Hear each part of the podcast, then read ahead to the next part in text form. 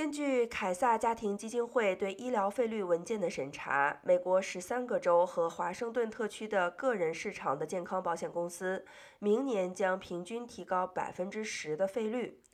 在新冠大流行期间，保费几乎持平几年之后，这是一个很大的增长，因为保险公司试图为更多使用其保单的人收回成本。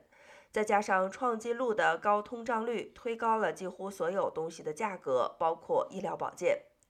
在加利福尼亚州，州政府官员周二宣布，通过明年增加加州医疗保险市场购买保险的一百七十万人的费率增加百分之六，这是继多年创纪录的低增长之后的一大飞跃。当时，过去三年的利率平均上涨约为百分之一。